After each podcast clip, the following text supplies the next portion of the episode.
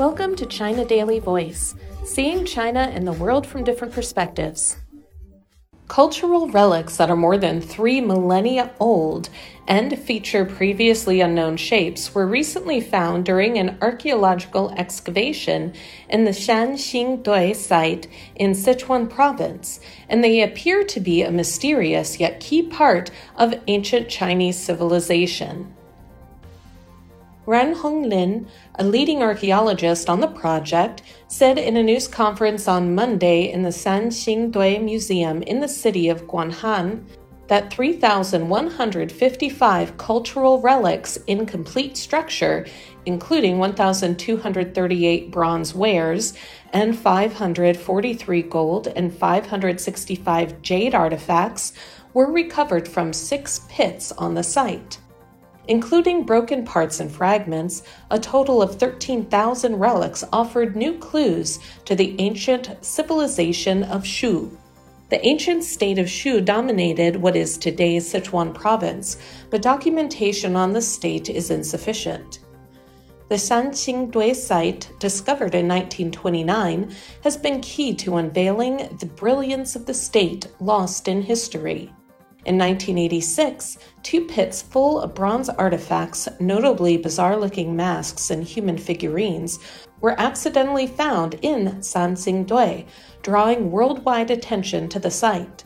They are now generally thought by archaeologists to have been used for sacrificial ceremonies. In the latest round of excavations, which began in 2020, another six sacrificial pits were found next to the original pair. Ran, who is from the Sichuan Provincial Cultural Relics and Archaeology Research Institute, said new carbon dating results on about 200 relics in the pits showed they dated from 1131 to 1012 BC, about 3,200 to 3,000 years ago, during the late period of the Shang Dynasty. The question of its age, which has been bothering us the past 30 some years, has been solved, Ran said. More bronze masks covered with gold and figurines in various shapes continue to be unearthed this year. An exquisite bronze altar and other ceremonial artifacts made of bronze and jade may further highlight the Shu people's religious rites.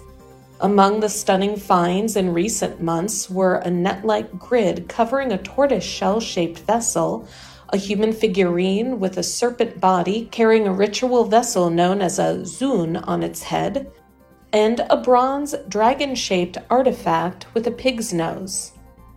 We've never seen anything like these, and we don't even know how to describe the patterns of their shapes in few words, Ran said. It's also confusing for us to speculate how they were used before further study. But these artifacts feature a mixture of typical local cultural relic styles as well as those from China's Central Plains at the time, he explained. It demonstrates that through close communication, the ancient Shu culture became a key part of an early stage Chinese civilization. The archaeologists are amazed by more than the artifacts.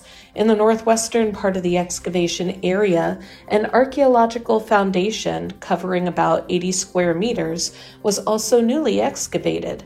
It was found to be surrounded by more small pits.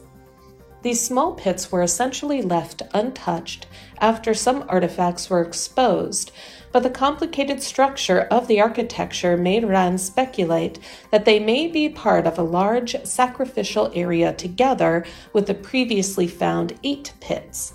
However, he said it is too early to conclude that it is a shrine. Ran said the latest excavations at the site will continue no later than Spring Festival next year, but more effort and time will be spent in laboratories. So many bronze wares were found, and we've fully cleaned about 70 of them so far, said Xie Zhenbin, a leading conservator at the Sichuan Institute. The number seems small, but the work requires patience and the determination to collect as much historical information as we can and conserve the relics in the best way. Xie said a breakthrough was made in taking care of fragile items, such as 600 ivory tusks recovered from the pits, by adapting new technologies. The use of high technology research and conservation techniques yields new discoveries from the artifacts in laboratories. For example, no physical evidence of silk from 3,000 to 4,000 years ago was previously found in southwest China, but about 20 artifacts in Sanxingdui were found to have been once covered by silk, filling a gap in historical studies.